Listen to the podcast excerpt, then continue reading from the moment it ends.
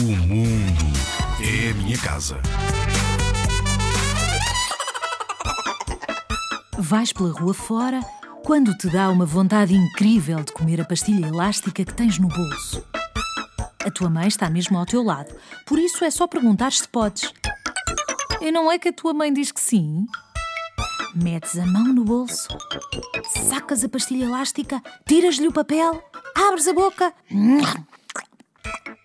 Delicias-te com o sabor a morango e reparas que na mão tens o papel que embrulhava a tua pastilha. E agora, o que fazer ao papel?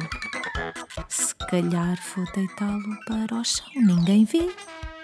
Atiro assim para trás das costas.